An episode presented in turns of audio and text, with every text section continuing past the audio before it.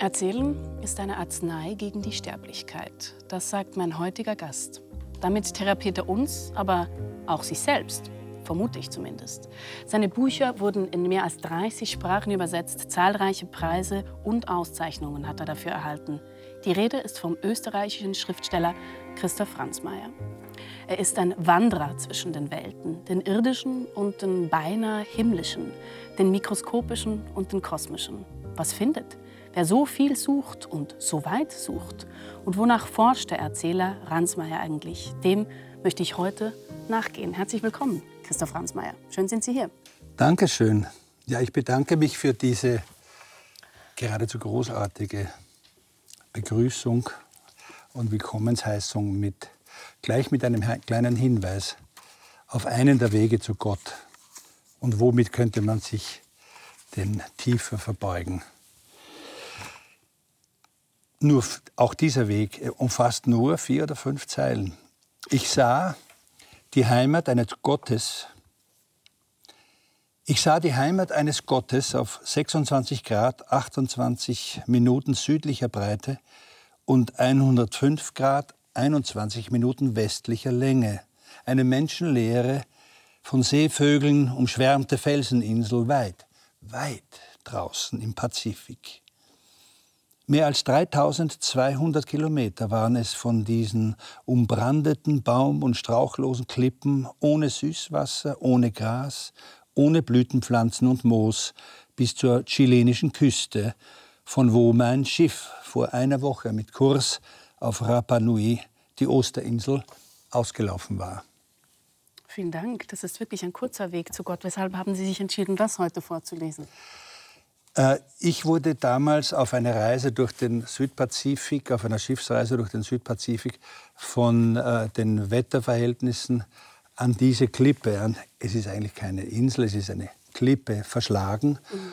und in, hinein in diese Geschichte, von der ich dann eben erfuhr, dass die Rapa Nui, die Bewohner der Osterinsel, diesen kahlen, unglaublich kahlen, unglaublich weit weg von allem menschlichen Leben entfernten Ort für die Heimat ihres Alleserschaffers, für die Heimat ihres Gottes gehalten haben. Mhm. Es ist so weit weg, dass man es nicht mehr auf, der, auf, der, auf dem Globus hier sieht. Wir haben es zuvor noch gesucht.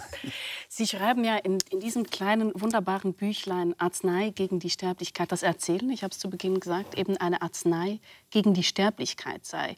Und wenn ich mir jetzt so Ihr ganzes Övre anschaue, und das ist noch nicht mal alles, dann haben wir ja eine ganze Apotheke. Wer lebt denn damit länger, Sie oder ich?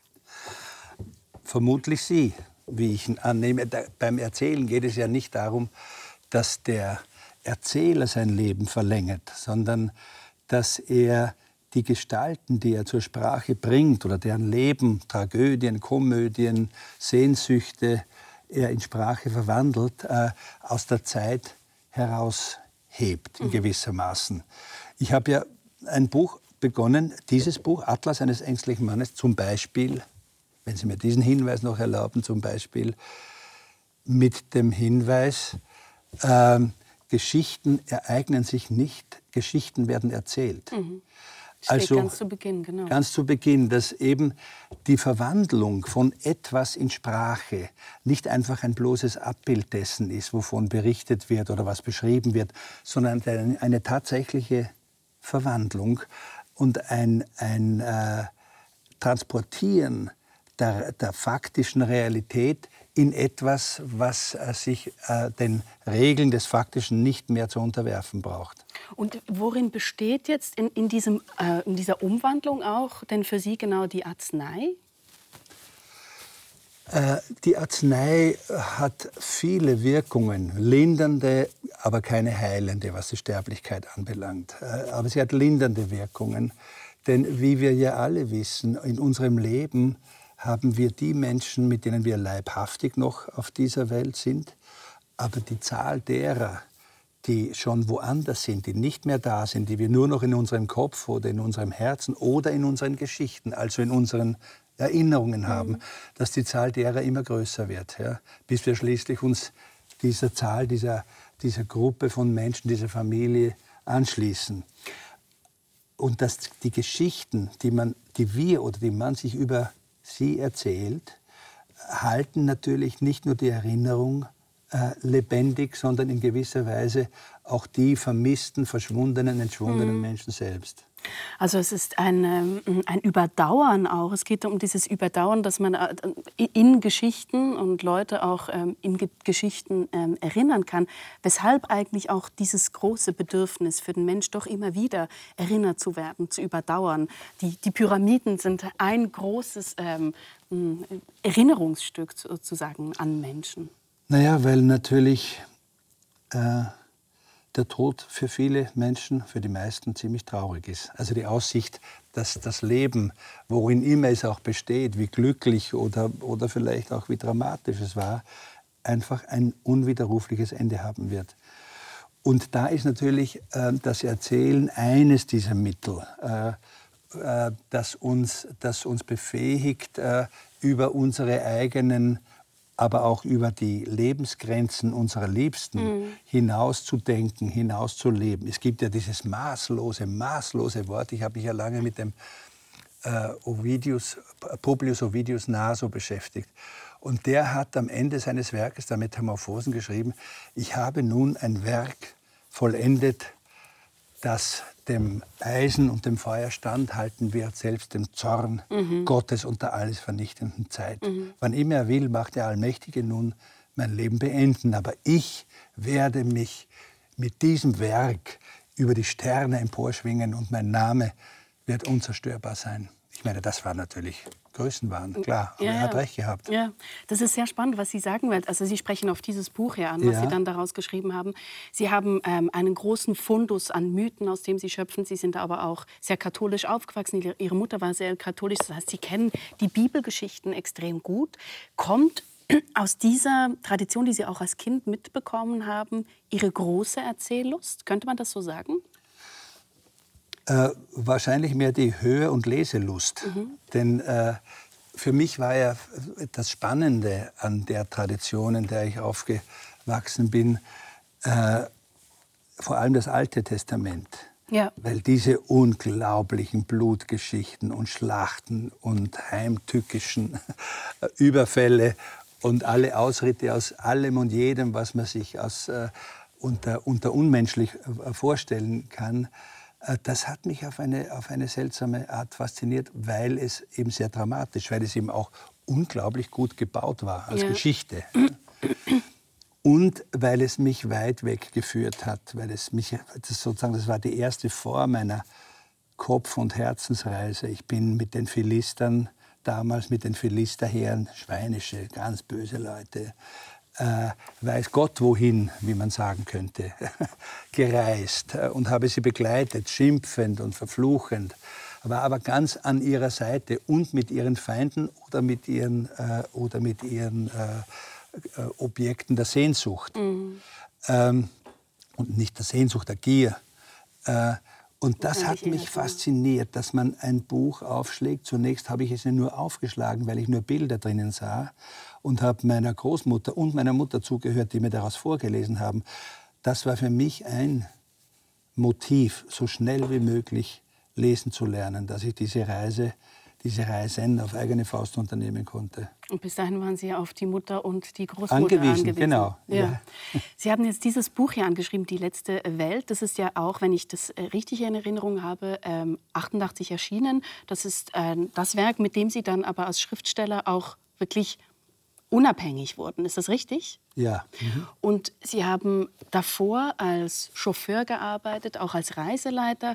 Man muss dazu sagen, Sie haben aber eigentlich Philosophie studiert, Sie haben Ethnologie studiert im Nebenfach Astronomie. Sie haben eine Promotion eigentlich begonnen und sich dann für diesen Weg entschieden. Weshalb haben Sie sich, weshalb haben Sie sich da schon äh, dem Reisen so zugewandt? Weil darum geht es ja heute auch. Naja, zunächst war das Reisen oder das, das Reisen als Reiseleiter, als Guide und so weiter, als Fahrer äh, natürlich nur eine von vielen Möglichkeiten, das Studium zu finanzieren. Mhm. Und eine, die mir natürlich näher lag, wenn sie denn erreichbar war. Oft blieb ja dann doch wieder nur die Werkstatt, äh, die Fabrik, die Baugrube, die Baustelle, um, um die nächsten Monate zu finanzieren. Mhm. Äh, und das war im Vergleich dazu, war natürlich die, die, das Angebot mit einer Gruppe von Leuten durch Europa oder nach Indien zu fahren, äh, verführerisch. Mhm. Aber es hat mich natürlich auch insofern mehr und mehr zum Erzählen gebracht, weil sich, äh, weil sich über eine Reise nach Indien oder, oder in den Himalaya keine philosophischen, also keine sinnvollen philosophischen Seminare, Seminararbeiten schreiben ließen, mhm. sondern Berichte, Geschichten eben. Ich frage natürlich auch deshalb, weil ich ein bisschen rausfinden möchte, wie kamen Sie denn eigentlich, also gut, Ethnologie und Philosophie ist, ist gar nicht unnaheliegend, oder? Diese, aber wie kamen Sie überhaupt zu, diesem, zu dieser Reisesehnsucht von dem, woher Sie ursprünglich kommen, eben, dass Sie diese Promotion auch begonnen haben und dann ähm, abgebrochen? Naja, das war wahrscheinlich eine Folge der Bekämpfung des Heimwehs, eines geradezu äh, überwältigenden Heimwehs. Sie hatten als Kind Als Kind, Heimweh. ja, Wahnsinn. Also in dem Augenblick, wo ich mein Dorf, wo ich auch nur, wie mein Bruder, jüngerer Bruder Stefan auch, sind oben Oberösterreich Oberösterreich, ja. Sichtweite des Höllengebirges und des Totengebirges, äh, also ein Voralpendorf wo wir, wenn wir nur den, die, das Kreuz des Kirchturms aus den Augen verloren haben, kamen uns schon die Tränen. Ja. Und trotzdem wollten Sie mit Erzählungen immer wegreisen. Ja, ja, weil es dann einige Erfahrungen gab, äh, die mir zeigten, seltsam, äh, die, die, Ängste, die da bestehen, was, was geschieht, wenn ich, wenn ich meine vertrauteste Umgebung hinter mir mhm. lasse und mich plötzlich wieder, wo wiederfinde, wo äh, ich weder die Sprache verstehe, noch die Kultur, noch die Landschaft lesen kann und so weiter und so weiter. Ähm, dass das Gegenteil von dem, von dem was befürchtet wurde, wurde, eintrat, nämlich manches Mal ein unglaubliches Glück, nämlich das Glück, dass ich erfahren habe, dass man egal wo, wo das geschah, und das, die, die konzentrischen Kreise um meinen vertrautesten Ort wurden ja immer größer, mhm. egal wo ich war, hatte ich dann das Gefühl, es gibt nicht überall einen Punkt in dieser Fremde, aber irgendwo einen, an dem ich mich nur zurückfallen lassen muss und es wird mich jemand auffangen. Mhm. mhm. Also dieses bei, glaube ich, Psychoseminaren sehr gerne geprobten, äh, dieser geprobten Übung, dass man dieses Vertrauen aufbaut, ja, genau. sich einfach man lässt sich, finden ja, mhm. Also dieses Gefühl hatte ich ausgerechnet dort, wo ich, wo ich äh, ursprünglich annahm, dort ist Bedrohung, also da wäre ich verlassen und allein und ohne Hilfe. Mhm. Spannend. Darauf kommen, kommen wir sehr gerne noch zurück, weil Sie jetzt das Reisen angesprochen haben. Ich habe mich gefragt, wie muss man sich denn eigentlich den Christoph Ransmayr als Reisenden vorstellen? Sie sprechen von sich ja nicht als Wanderer zwischen den Welten wie ich zu Beginn, sondern oft als Tourist. Weshalb? Wie muss man sich Sie als Tourist vorstellen? Ja, das war ein Titel, den, den ich angenommen habe, weil die Erfahrung natürlich so reichhaltig äh, und überwältigend und von einer großen Schönheit oft die Erfahrung des Fremden war oder die Enträtselung des Fremden. Bedroh Bedrohungen gab es dann natürlich auch bei Reisen in Kriegsgebiete zum Beispiel.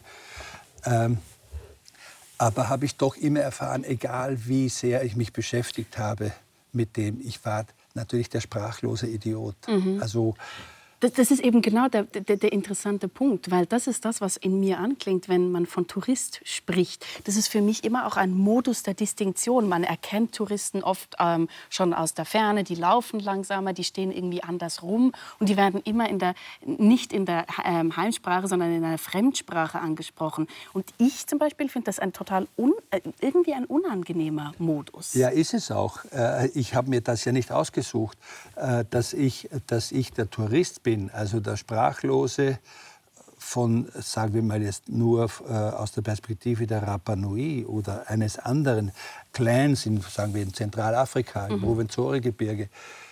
Die erkennen, ich fühle mich nicht als Depp zunächst, mhm. aber die wissen genau, dass ich einer bin. Ja? weil sie sagen, ja, was, was weiß der von, unser, von, von unseren Jagdtechniken, Fischereitechniken? Was, kann der überhaupt fünf Worte in unserer Sprache mhm. sprechen? Und können Sie? Kennt der? Naja, ich habe immer versucht, ein paar Worte zu lernen, um einfach nur das Bemühen zu zeigen, äh, dass ich tatsächlich einen kleinen Brückenschlag auch zu den Menschen, die ich da besuche oder ich frage ja, ich bin ja der, der lernt. Die können von mir nicht viel lernen, weil äh, äh, weil was will man von einem Deppen schon lernen? Also ein, äh, vielleicht würde ein Depp nicht so viele Bücher schreiben, aber das können wir ein andermal besprechen.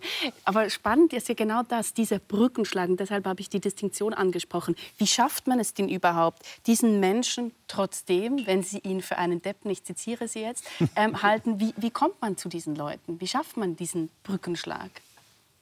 Also es funktioniert, es, es ist immer gut, äh, wenn es so etwas wie eine wechselseitige Hilfe gibt. Also wenn man ein paar Handgriffe imstande ist, mitzumachen mit den Menschen, wenn man sich anbietet und sagt, ich helfe dir das Boot über den Sand ziehen. Äh, oder wenn du willst, fahre ich mit hinaus zum Beispiel. Ja kann dir aber umge äh, umgekehrt auch ein paar andere Dinge zeigen oder vielleicht auch geben, eine Stirnlampe zum Beispiel. Mhm. Wobei das natürlich nur dort Sinn hat, wo es dann auch nach, äh, nach dem Leeren der Energiereserven auch noch Batterien gibt. Wenn es die nicht gibt, dann, ist, dann ja. ist es viel besser, wenn ich die Technik äh, äh, wiederum von meinem Gesprächspartner mir aneigne, wie man mit zwei Stück Holz ein Feuer macht. Mhm, ja. mhm. Das kann man immer machen. Und Sie sprechen aber auch, jedenfalls habe ich das irgendwo gelesen, von Touristsein als Lebenshaltung. Und das, da habe ich mich gefragt, was meinen Sie denn damit, wenn das eine Lebenshaltung ist? Also ich würde das Wort Lebenshaltung, glaube ich, habe ich noch nie in meinem Leben verwendet. dann ist es, dann ist es schlecht überliefert. Ja, kann sein, aber ist ja auch zulässig. Gut, dass ja? noch äh, korrigieren kann. Wenn man das so verstanden hat, äh, dass ich das so gesagt habe, ist das natürlich zulässig, weil dann liegt das ja auch in meiner Verantwortung, meine Sachen so auszudrücken, dass sie nicht in dieser oder jener Art missverstanden mhm. werden können. Mhm. Aber es ist natürlich, äh, es ist eine gewisse, der Status des Touristen ist eine gewisse statistische Angelegenheit. Also bei vielen Reisen äh, habe ich hier und hier und da und in diesem Land nur den Status äh, des, des sprachlosen, ahnungslosen mhm. Besuchers. Anderswo wieder äh, auf Reisen, die ich, auf die ich auf eine andere Art mich vorbereitet habe, weil ich selber zum Beispiel Recherchen betreiben wollte, dann ist es wieder etwas anderes. Und äh, und natürlich über alle Grenzen und Barrieren hinweg äh, ist es immer, ist es immer äh, eine Art von Liebe. Wenn man die Ebene erreicht, in dem diese beiden, der Besuchte und der Besucher, eine Art von, von äh, ähm, Liebesebene erreichen, auf, ihr, äh, auf einer Art des gegenseitigen Respekts und der Zuneigung. Ich ne, mhm. sage halt auch ein bisschen emphatisch Liebe dann, spielt, dann fällt das ab. Mhm. Also das fällt sozusagen, dann fällt das seltsame Zellophan raschelnde Silberpapierkleid des Touristen ab und äh, plötzlich steht nur noch ein nackter oder halbnackter Depp in Badehose. das können wir ein bisschen weiterspinnen, dieses, dieses Abfallen auch des, des Kleides, das ja auch metaphorisch gemeint ist. Ähm, während der Pandemie hat ein Wort von Blaise Pascal viel Verbreitung gefunden, dass nämlich das größte Unglück des Menschen daher rühre, dass er nicht ruhig im Zimmer oder alleine im Zimmer bleiben mhm. könne. Und wenn ich jetzt auch nicht unbedingt Blaise Pascal widersprechen möchte, dann würde ich sagen, Sie würden durchaus widersprechen, oder? Also vielleicht kommt zu viel Unglück ja auch einfach von zu viel Stubenhockerei. Ich glaube, dass der, der größte Teil der Stubenhockerei und auch alle diese schauerlichen Vorurteile, die dann auch wiederum, die, die da zusammengebraten werden, ja, in diesen muffigen Stuben, äh, dass die dann natürlich auch wieder ihre Wirkung haben. Und irgendein Depp findet sich dann schon, der aufgrund dieser dort, dort äh, hoch, aus diesen Fenstern der Stübchen hochdampfenden Urteile auch alles Mögliche an Gewalt, Betrug und so weiter veranstalten. Also ich, immer, ich war immer davon überzeugt, selbst wenn ich, äh, selbst wenn ich noch äh, sozusagen ganz nahe an meinem Ort, an, meinem geografischen Kindheitsort war, dass man, dass da draußen, also jenseits der Grenzen, irgendetwas liegt, was mich einerseits, äh, einerseits ängstigt und mir Schmerzen bereitet, wenn ich, wenn ich in, in meinem Rücken meinen, meinen Kirchturm versinken sehe. Mhm. Andererseits ich mich aber da auf etwas zubewege, äh, wo es wirklich viel zu gewinnen gibt, mhm. nämlich, äh, nämlich das Interesse, wenn nicht vielleicht sogar die Zuneigung am Leben des anderen, eines anderen. Mhm. Und nur das muss aber erlebt werden. Das ist natürlich kann ich äh, Reisen auch, indem ich lese, lese, lese, Bücher lese, aber immer ist irgendjemand da draußen tatsächlich gewesen. Also auch wenn ich sage, mir reicht Humboldt, mhm. ja, äh, aber er war dort. Ja. Und er hat unfassbar viel ertragen für das, was er an Wissen und äh, wirklich an einem so umfassenden Weltverständnis mitgebracht hat, äh, dass natürlich die anderen, die nicht losgezogen sind, äh, davon unglaublich viel profitiert haben. Was mich da noch Wunder nimmt, weil wir jetzt viel über das, auch das Zwischenmenschliche und eben Vorurteile und so sprechen, gibt es für Sie in diesem Reisen auch so etwas wie eine Sehnsucht nach dem ganz anderen? Sie haben zuvor ähm, äh, den, den, Weg zu Gott angesprochen. Gibt es auch eine Sehnsucht nach dem ganz anderen, dem Göttlichen, irgendwie sowas, das Sie da auf Reisen auch zieht? Also so explizit äh, würde ein, ein, Reisemotiv, würde ich zum, zumindest natürlich ein Reisemotiv nicht fassen. Aber es ist natürlich äh, immer eine, eine sehr bewegende und manches Mal erschütternde äh, äh, äh Erfahrung im Gespräch mit den Menschen, denen man dann irgendwo begegnet oder in, einfach nur im gemeinsamen Sein mhm. zu erfahren, dass für diese Leute dort etwas Bedeutung hat, auch im Sinn äh, religiöse Bedeutung hat, das sich so dramatisch von dem unterscheidet, worin man selber groß geworden ist.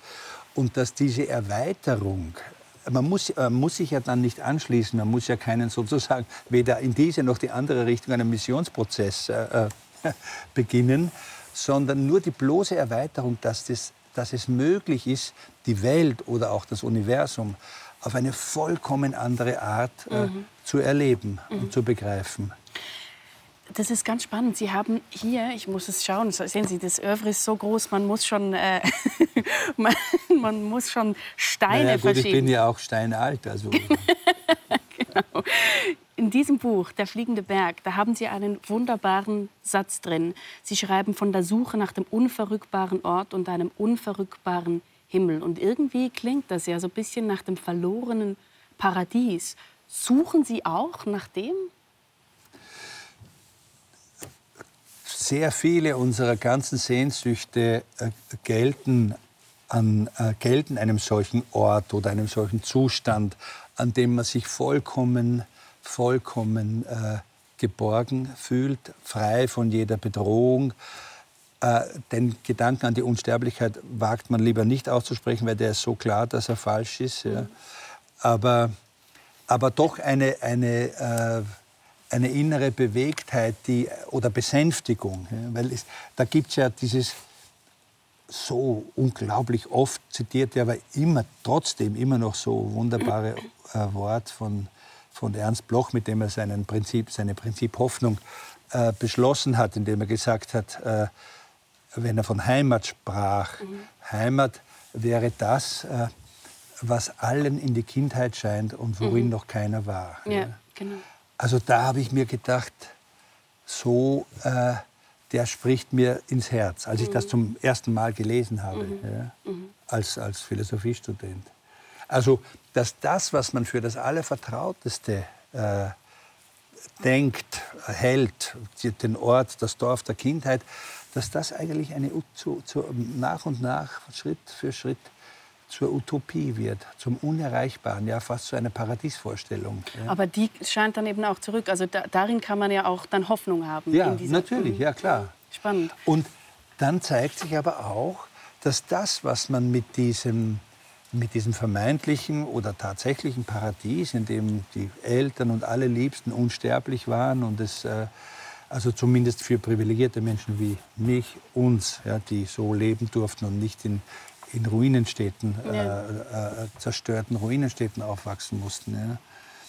Dass das etwas ist, was äh, dieses Bild einer, einer selig, quasi seligen Zeit, ja, dass das immer eine, ein Traum war. Mhm. Und je näher wir diesen Traum wieder irgendwo kommen, den sucht man dann natürlich auch wieder. Ich habe dann äh, in Südostasien oder in, in brasilianischen Dörfern, in, in, Afrika oder in Indien oder in Tibet äh, immer wieder äh, Lebensformen gesehen. Da konnte ich eine Weile dann mittun, ein paar Wochen oder auch nur Tage, wo ich plötzlich ganz zu Hause war. Mhm. Also, obwohl ich die, die, Sprache natürlich nicht verstand, aber wir haben gemeinsam gearbeitet, äh, sind gemeinsam äh, die Berghänge hinauf und haben, und haben Kräuter gesucht. Äh, also das war äh, eine unglaubliche Erfahrung, äh, die mich sozusagen zurückgeführt hat, aber in, in eine Utopie, in eine Art Paradies, das es in Wahrheit nie gegeben hat.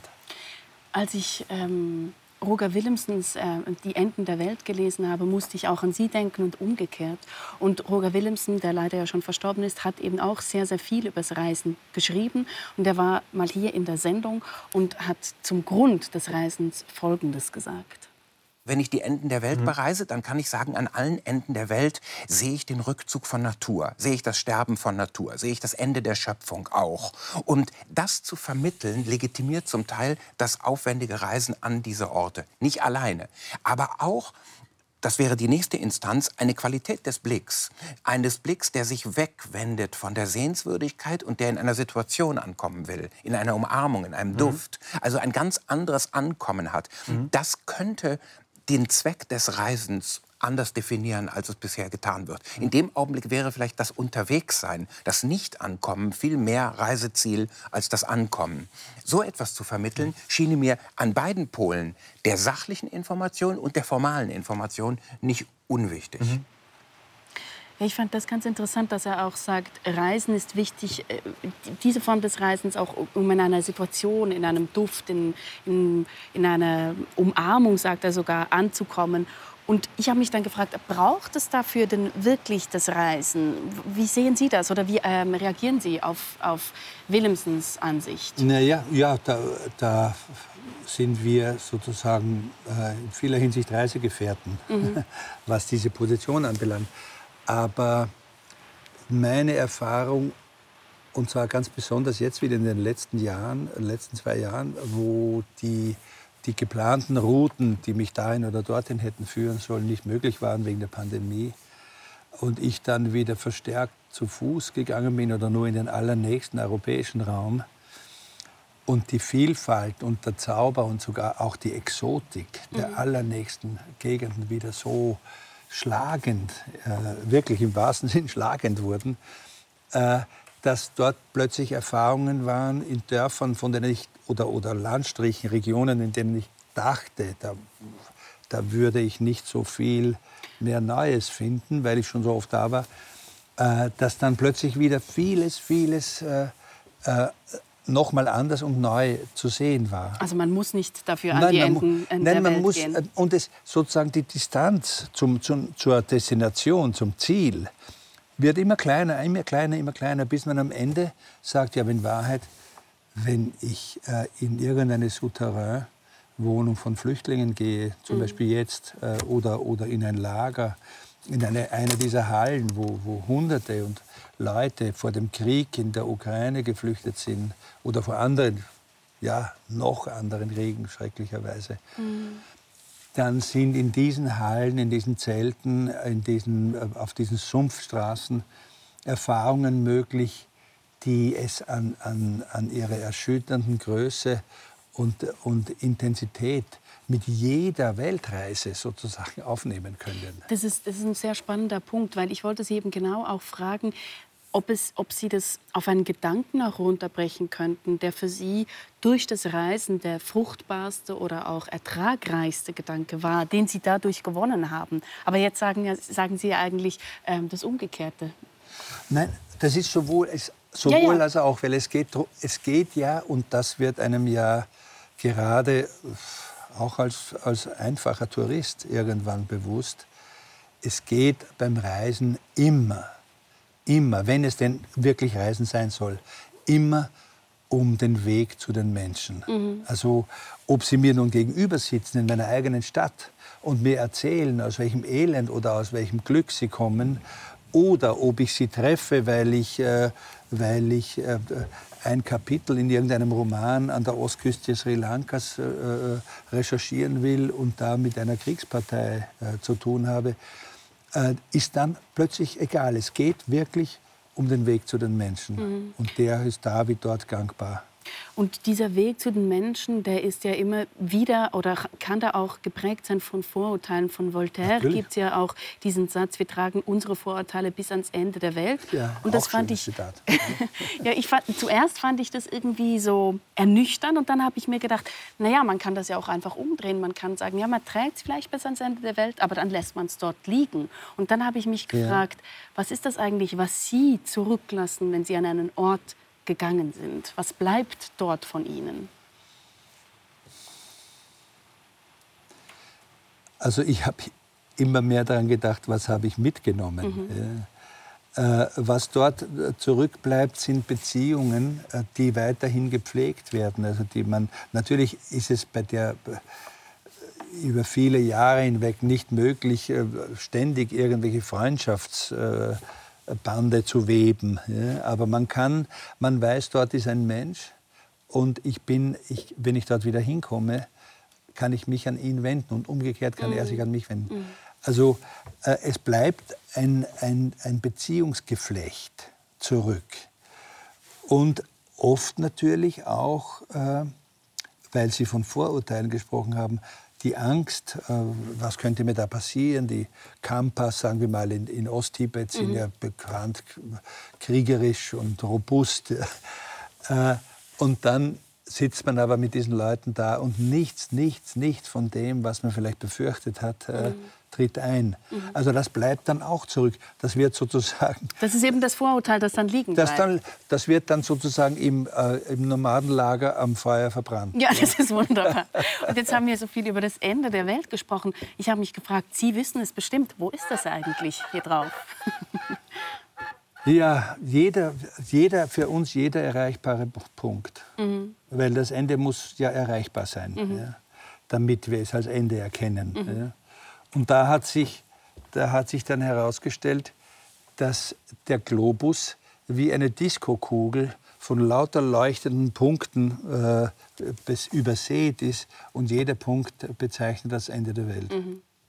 Finden Sie denn in diesen Enden der Welt, in all Ihren Reisen, immer wieder wirklich das Neue und das andere und das Fremde? Oder doch immer wieder, und da kommen wir wieder so ein bisschen auf diese Vorurteilsgeschichte zurück, das Altbekannte? Weil das ist etwas, das ich ganz spannend finde. Oft denkt man sich ja, ich möchte jetzt ein Abenteuer, ich gehe an, äh, ich gehe an einen anderen Ort. Und trotzdem reproduziert man ja für sich sich selbst eigentlich mhm. in der altbekannten Manier? Ja. Oder schaffen Sie es wirklich, auch in, in der Fremde wirklich ein Neuer zu werden oder sich auch anders zu verhalten? Na, ein neuer, das wäre das ist ein, bisschen, ein bisschen überzogen. Äh, also, also in, dieser, äh, in diesen Wiedergeburtsschritten äh, bin ich noch nie unterwegs gewesen. Ja. Aber äh, es, ist, es ist natürlich so, dass äh, vieles, aber das liegt im instrumentellen Bereich. Also ich erkenne wieder die Probleme, die es gibt in einem Tal mit dem Zelt, ich erkenne wieder auch der, das Prozedere an diesem oder jenem Fährhafen oder Flughafen. Also ich bewege mich eigentlich leichter deswegen, weil ich, weil ich das schon oft gemacht habe und mhm. immer wieder mache. Mhm. Aber was dann wirklich passiert, äh, das ist nicht absehbar. Ich kann mich erinnern, ich war mal mit einem russischen Eisbrecher äh, am Nordpol. Also zunächst am, am Franz-Josef-Land und dann am Nordpol. Und dann stand ein Maschinist an der Reling, das war in der Hocharktis. Mhm. Ja, also, äh, und es war wirklich 360 Grad Brucheis, Packeis, Eis, Eis und ein eisengrauer Himmel. Ja und Möwen, die natürlich die großen arktischen Möwen, die den Eisbrecher noch vom Franz-Josef-Land herkommen, begleitet. Mhm. Und dann sagte er zu mir, äh, soll ich dir was zeigen? Hat er mich wirklich gefragt, äh, ob ich interessiert bin. Und ich habe, ja, ja, wunderbar. Ja. Und dann streckte er die Hand aus und rief, hatte einen Schrei ausgestoßen. Ja. Und da war zunächst nichts und dann noch einen Schrei und nach ein paar Minuten kam plötzlich aus diesem eisengrauen Himmel eine, eine große Möwe und setzte sich auf seinen Arm. Ein wilder Vogel. Mhm. Also war ganz klar, wir waren unterwegs. Das war nicht so, dass man irgendwo eine Station oder. Es war ein zweifelsfreie, ein zweifels, für mich zweifelsfreies Wunder. Mhm. Und ich sagte, wie, wie machst du, es war eine Zufallsentdeckung. Mhm. Ja? Er, er hat das einfach nur mal probiert und dann kam ein, und es geht mit jeder Möwe, sagte er. Mhm. Man muss nur wissen, wie man schreien muss. man muss wissen, wie das ist immer Schrei. so. Das ist im und Leben das so. war, also, und wenn es, selbst wenn es nur diesen Schrei gibt, ja, mhm. äh, das ist äh, etwas so, das ist wie wenn man durchs Schlüsselloch in, ein, ein, in einen anderen Spiralnebel schaut. Mhm. Ja. Mhm. Oh, ja, pardon. Ja, nee, ich wollte einen, einen, einen Bogen eigentlich zurückmachen. Wir hatten zuvor ähm, schon mal über Ihre Herkunft gesprochen. Sie, wir haben es schon gesagt, Sie sind aus Oberösterreich, Reutham am, am, am Traunfall sind Sie aufgewachsen. Und das, diese Herkunft kommt bei Ihnen immer wieder in Büchern vor. Zum Beispiel jüngst in, in diesem Fallmeister hier. Ähm, Dort ist auch ihr Vater geboren und ihr Großvater war eben äh, einer der letzten Fallmeister. Das ist jemand, der die Wassermengen mh, mm, reguliert bei einem Wasserfall.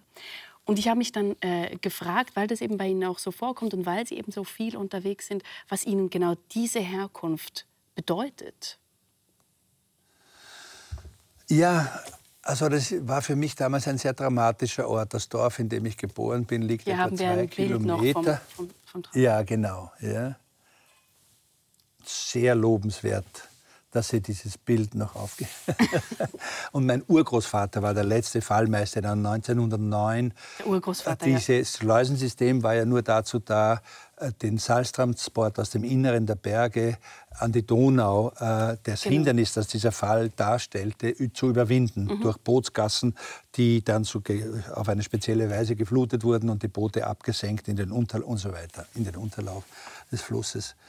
Ja, für mich war das einfach, ähm, weil das war ein Scharnier, dieser Fall, die Dramatik dieser, dieser äh, Wasserskulptur und der Felsen und des Flusses, ich bin ja vor allem am Fluss aufgewachsen, mhm. die hat mich verbunden mit meiner Lektüre, mit den Geschichten. Also dieser Wasserfall und dieser Fluss ließ sich sozusagen wunderbar äh, zum Mississippi von, von, von äh, Huckleberry Finn mhm. äh, umdenken oder umempfinden oder in irgendwelche indianische oder natürlich in die, auch in die Donau, an der der arme Richard Löwenherz gefangen saß mhm. und von seinem Sänger Blondel äh, singend gefunden und, und so weiter. Also da begann sozusagen an dieser dram wirklich dramatischen Situation, weil oben ist ja alles Felder, Wald, Dörfer, Straßen, alles, äh, das mich nicht besonders äh, beschäftigt hat. Aber da unten schien das meiste, so sehr vieles so wie es immer schon war. Ja. Mhm. Stimmt natürlich nicht, man muss ja nur auf die Schleusen schauen, ja, aber genau. ich habe das trotzdem so erlebt. In der kindlichen und, auch Vorstellung. Und dieses Scharnier, da dieser gewaltige Fall, mhm. der im, im gewaltig, ich meine, wenn es ein Schaffhausener Fall ist, das ein kleines Plätzerchen. Mhm. Ja. Aber für mich war es gewaltig. Ähm, dass der dann auch fror und dann plötzlich Eistürme von 10, 12 Metern Glastürme vor mir stand still, was gerade noch Toast äh, gebraust und getoast hat. Ein stille, eine stille, riesige Eiskulptur. Also das ließ sich auf eine wunderbare Art verbinden mit meiner bloßen Fantasie. Ja.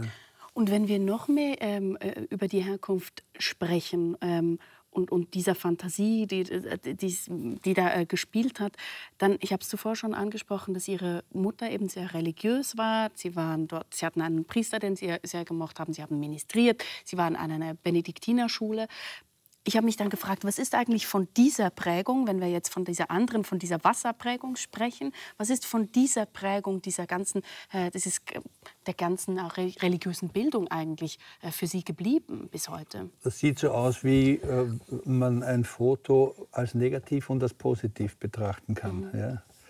Und ich habe nur noch das Negativ, mhm.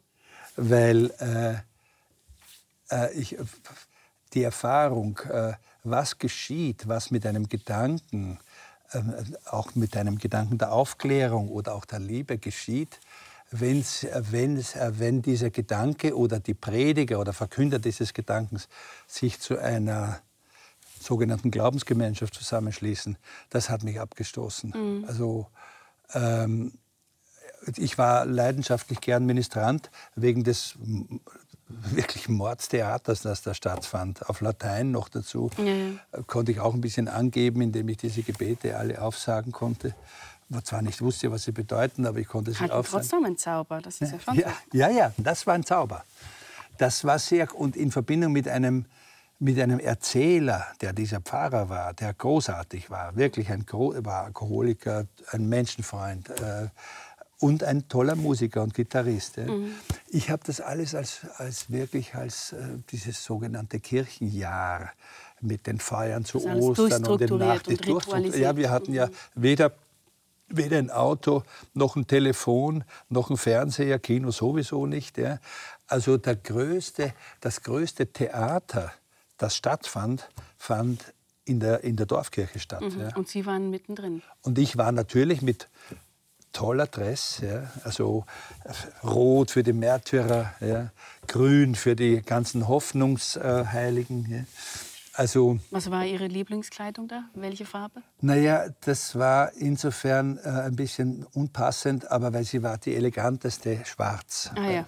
Das, das hat sich bis heute ja, fortgezogen. Ja. Ja? Naja, das hat mit dem Reisen zu tun weil äh, also ich würde jetzt nicht mehr mit einem schwarzen Sutane äh, reisen, aber äh, es ist halt wahnsinnig unangenehm, wenn mit einem gefleckten Hemd äh, jemanden was zu fragen oder äh, was zu bitten oder das so. Versteckt dann alles so. Ja, ich meine, man kann es ja trotzdem am nächsten Tag wieder wechseln, das Hemd. Aber, aber es ist ja nach dem Frühstück, wenn ich ein, wie Sie, ich glaube, Sie wollten ja, dass ich in einem wegen der Hintergrund, Studio-Hintergrund in einem rosaroten Rüschenhemd komme. Das wäre uns am liebsten gewesen. Ich wollte Ihnen sogar meines anbieten. genau.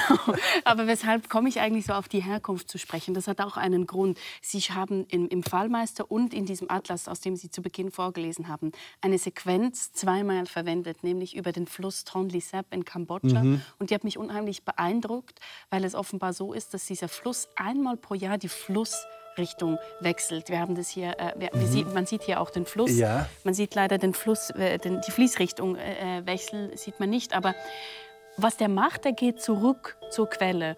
Und deshalb auch diese, diese, diese Fragen zu, zu Ihrer Herkunft. Weshalb haben Sie denn diesen, genau diesen Aspekt auch doppelt verwendet? Was hat das mit Ihnen zu tun, dieses Zurück zur Quelle? Weil es für mich, ich war zweimal damals in Kambodscha und äh, also das erste Mal unmittelbar nach, äh, nach dem Verschwinden der Niederschlagung des Pol Pot-Regimes, also mhm. in einer schrecklichen Blutlandschaft. Und habe zum ersten Mal dort gedacht, ich hätte, das war ein riesiges Missverständnis, in der Regenzeit, äh, der Tonle Sap ist ein Nebenfluss äh, des Mekong. Mhm. Also ein, ein, der mündet in den Mekong am äh, Königspalast in Kambodscha. Und wenn der, Ton, äh, der Mekong in der Regenzeit steigt, sein Spiegel bis zu 11 und 12 Meter mhm. und wird sozusagen zu einem Wasserwall, zu einer Wasserwand, die den einmündenden Fluss Tonle Sap zurückdrängt wieder ins Hinterland. Mhm. Der breitet sich dann natürlich aus, wird ein riesiger Strom und See. Und ich habe mir gedacht, das sogenannte Wasserfest äh, wäre dass man das, das feiert. Hier. Das feiert man, dass, dass ein, ein Strom, ein Fluss zurück an seine Quelle, so wie wenn wir zurück könnten in den Schoß unserer genau, Kindheit und Mutter und so weiter. Mhm. Aber das war mein Missverständnis. Das Fest gilt nicht dem äh, quasi Wunder, dass ein Fluss, äh, ein Strom seine Laufrichtung ändert, sondern am Ende der Regenzeit sinkt der Spiegel des Mekong wieder und der, und der Tonle Sap kehrt sich wieder um. Und der, der, damalige, frühere König von Kambodscha hat im, hat im Rahmen dieses Festes dem Fluss befohlen, sich zu besinnen mhm. und nicht zurückkehren, sozusagen an seinen Ursprung, an mhm. seine Quelle, sondern sollen dorthin fließen, wo alles hinfließt, nämlich ans Meer. Mhm. Und an die Auflösung, an die Verdampfung soll zur Wolke werden und als Wolke wieder als dann als Regen, Hagel oder eben in unserem Bereich als Schnee äh, herabregnen auf unsere Welt. Also man feiert eigentlich, dass die Natur wieder zur Besinnung kommt. Der, zur Besinnung, genau. Ja. Mhm. Und ich habe es einmal so und einmal so verstanden, weil für mich war es am Anfang äh, unglaublich, dachte ich. Wahnsinn, also ein ja, Fluss, super. der einfach seine, ja, das war die Sensation. Nicht, dass da einfach alles wieder seinen Lauf nimmt. Mhm. Wenn wir an einen anderen Ursprung zurückgehen, zu wie Sie überhaupt Erzähler wurden, da habe ich was dabei, weil Ich wollte Sie fragen, stimmt es wirklich, dass Sie durch das hier zum Lesen kamen? ja. Durch die Buchstabensuppe? Ja, das war lieb von Ihnen. Ja.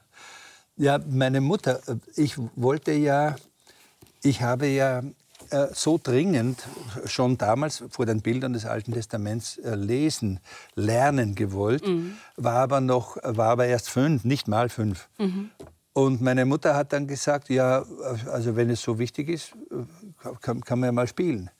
Und ich habe diese Suppe sehr gerne. Ich wusste schon, dass das Buchstaben, weil ich einzelne Buchstaben kannte ich ja wieder an den Geschäften und so. Mhm.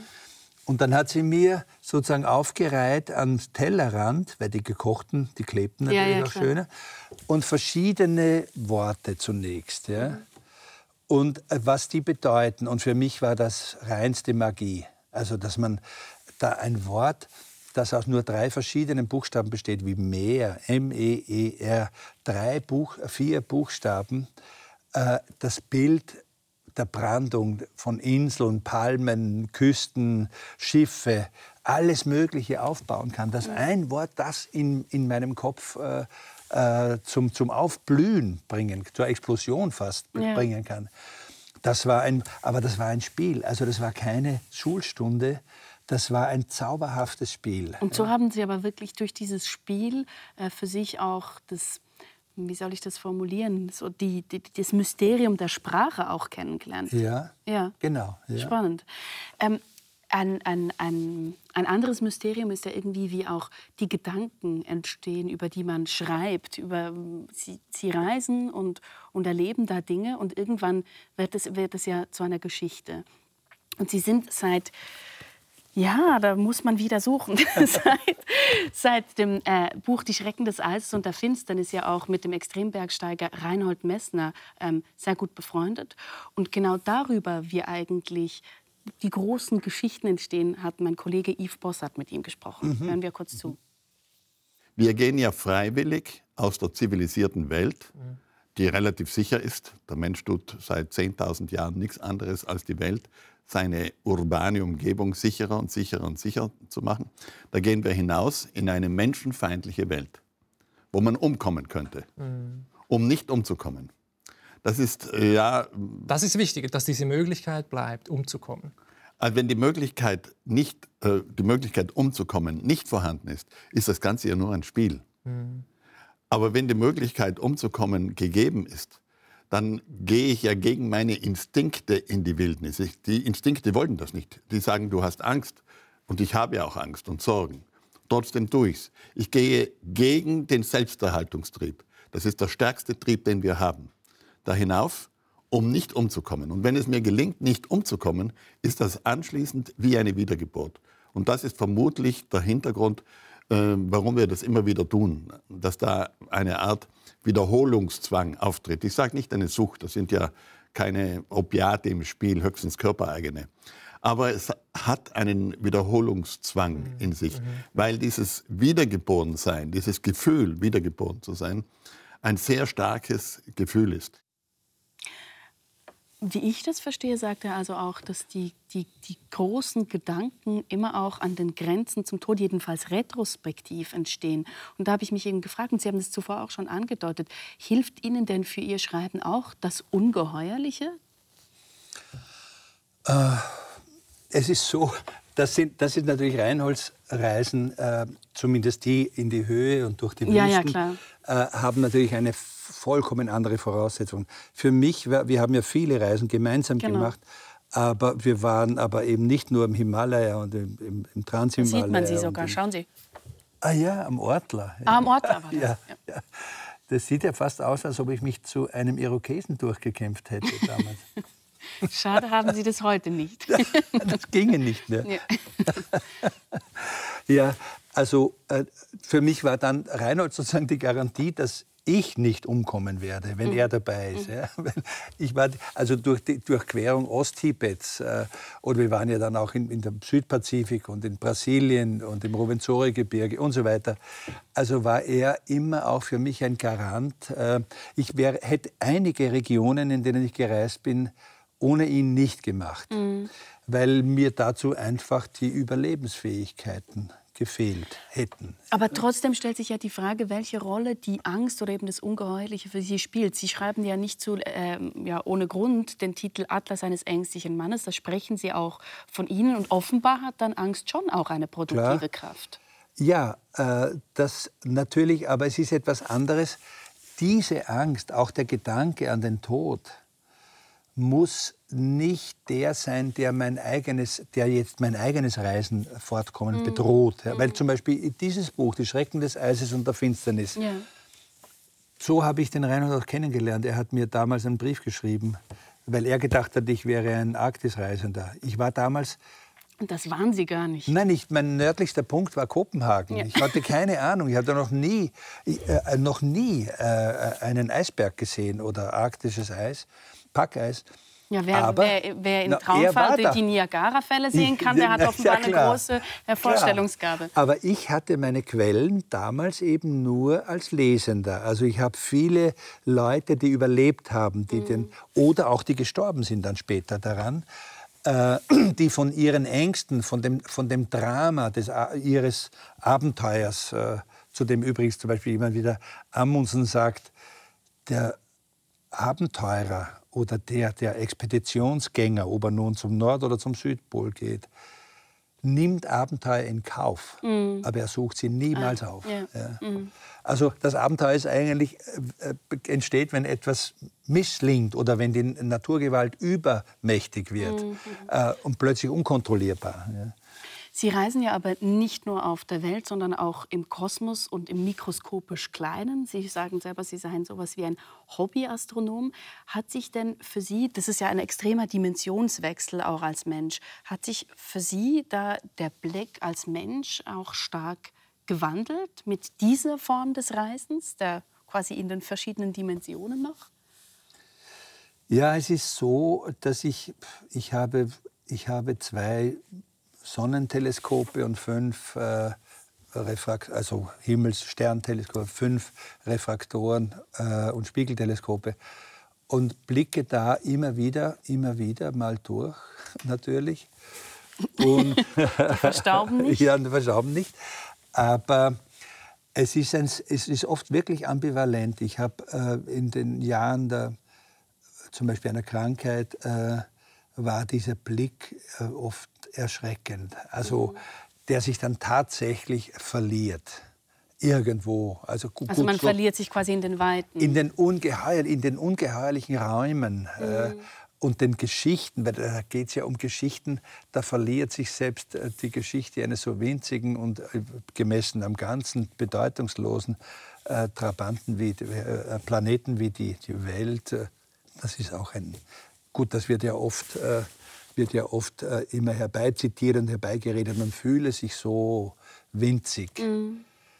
Das habe ich mich nie gefühlt. Ich habe mich umgekehrt immer unglaublich unverständlicherweise kostbar gefühlt, weil ich genau. mir gedacht habe, äh, unfassbar in diesen Räumen, mhm. in denen wir jetzt mit Triumph ein paar Exoplaneten entdecken, aber mhm. von denen wir jetzt schon wissen, da gibt es wahrscheinlich nichts, äh, was unserem Leben auch nur annähernd gleichen würde. Wie kann es denn sein, dass in diesen Räumen, in dieser ungeheuerlichen Weite, nicht nur einfach ein paar Bakterien entstehen oder ein kleines Pflänzchen, sondern Wesen, die das alles auch mitdenken können, mhm. ja, die sich sozusagen denkend, erzählend, Richtig. schreibend, formulierend, berechnend über das alles erheben können. Das ist unfassbar. Mhm. Also das ist für mich immer das ist ein großes Rätsel. Aber trotzdem ist diese Ungeheuerlichkeit, also was jetzt die Dimension anbelangt, äh, in, in Situationen, in denen es einem hier, da in dieser kleinen Welt nicht so gut geht, auch bedrohlich. Also für mich gibt es dann auch äh, in der Nacht äh, manches Mal, in denen, einer Nacht, in der man allein vor den Teleskopen sitzt und nach einem, auch nach einem vorgezeichneten Reiseplan, ich mache mir dann Pläne für eine Nacht, äh, um das Teleskop relativ wenig bewegen zu müssen. Mhm. Ja, das hat auch mit, mit Genauigkeiten zu tun. Mhm. Äh, aber selbst in den winzigsten Räumen, wenn ich das Teleskop nur sozusagen fast unmerklich bewege, bin ich in tausenden Millionen von Lichtjahren unterwegs. Ja. Mhm. Da legen Sie richtige Strecken zurück. Richtige Strecke, eine richtige Busstrecke für den Sonntagsastronomen. genau. Wir, wir, kommen schon langsam in die Schlusskurve unseres Gesprächs. Etwas ähm, nimmt mich noch Wunder. Ich habe nämlich gelesen, dass Sie ja nicht nur eben kosmisch, kosmisch reisen und mikroskopisch und überhaupt auf der Welt, sondern Sie haben auch ähm, als Jugendlicher zumindest haben Sie auch halluzinogene Reisen, also Trips gemacht. Sie haben Haschisch ähm, an, angepflanzt oder geraucht. Nein, nicht an, äh, schrecklicherweise. Das selber angepflanzte war so wirkungslos, dass ich genauso gut Kamillentee hätte trinken können. Schmeckt nur weniger gut wahrscheinlich. Ja. Genau. Hat das irgendwas miteinander zu tun? Weil so halluzinogene Trips, das ist ja auch eine Form von Reisen. Ja, schon, aber das ist sozusagen, glaube ich, das war damals, das war dann in den Zeiten äh, der Jahre an der Universität, äh, war das ja einfach ein, eigentlich auch ein Schlüssel, ja, in dem man versucht hat, ob sich das äh, Bewusstsein tatsächlich erweitern lässt. Und hat es sich erweitert? Aber ja und nein, weil es ist so, äh, wenn man einmal durch ein Fenster, man kann das natürlich immer wieder machen, aber äh, wenn man einmal durch ein Fenster in eine vielleicht sehr fremde und uh, ungeheuerliche Landschaft geschaut hat, dann kann man das Fenster immer wieder aufmachen, immer wieder aufmachen, aber man wird sich dadurch nicht besonders verändern, außer vielleicht zu einem, zum Nachteil. Wobei, also, also, wenn Sie sagen, ein Fenster öffnen, was sieht man dann da, wenn man das Fenster geöffnet hat? Ja, da können Sie einiges sehen. das, das ist als eine einstündige Fernsehsendung viel zu kurz. Gut. Nein, aber das ist ja, das ist ja auch Geschichte. Ich, hab, ich meine, damals gab es Leute wie die Propheten dieser dieser äh, gezielten und systematischen Drogeneinnahme äh, von Mescalin bis LSD und mhm. natürlich wie, wie äh, Timothy Leary oder die, diese Leute, denen ist man halt, oder für die Ethnologen war dann Carlos Castaneda und genau. seine, die Lehren des Don Juan haben wir natürlich auch eine Weile gedacht, äh, wir müssten uns dieser, diesem Lehrbetrieb anschließen. Mhm. Ja. Dann schauen wir mal, ähm, was die Zuschauer so sehen, wenn sie aus dem Fenster schauen. Ich belasse es dabei. Vielleicht noch etwas Letztes äh, zu, zur Reise. Ähm, sie haben mal gesagt, in Bezug auf Ihre letzte Reise, dass auf Ihrem Grabstein auf und davon stehen sollte. Und wenn das jetzt auch ein unernstes Palaver gewesen sein sollte oder ist, dann klingt das nicht unbedingt nach letzter Ruhe. Äh, naja, weil die gibt es ja auch in dem Sinn nicht. Ja, die weil, letzte Ruhe? Ja, weil in, dem, äh, in der Vorstellung, dass Also für Sie nicht oder grundsätzlich? Äh, nein, äh, wir als, als äh, als Materie, als, als Skulptur, sozusagen winzigste Bausteine. Auch in uns sind ja möglicherweise äh, das eine oder andere Teilchen vom Tutanchamun noch wirksam. Ja? Oder, oder noch, noch eines älteren, weiter äh, in der Geschichte zurückliegenden äh, Herrschers oder, oder auch nur eines äh, Webers, Teppichknüpfers, Flötenspielers. Also ähm, was mit uns geschieht, wenn wir uns auflösen in der jetzigen Form, mhm. ist ja sozusagen ein Prozess, der Beginn eines Prozesses, der zu irgendwelchen anderen, äh, äh, zu irgendwelchen anderen Kombinationen wieder führen wird. Ja. Also man lebt quasi in seinen Einzelteilen irgendwo. Von. Ja, ist kein großer Trost. Ja. ja. Aber mein Gott, man sagt halt dann oft besser als gar nichts. Gut, dann bedanke ich mich äh, für diesen doch äh, halben Trost und für dieses Gespräch, Herr Ransmayr. Ja, danke schön für die Gastfreundschaft. Haben Sie einen gedankenreichen Sonntag und bleiben Sie uns gewogen.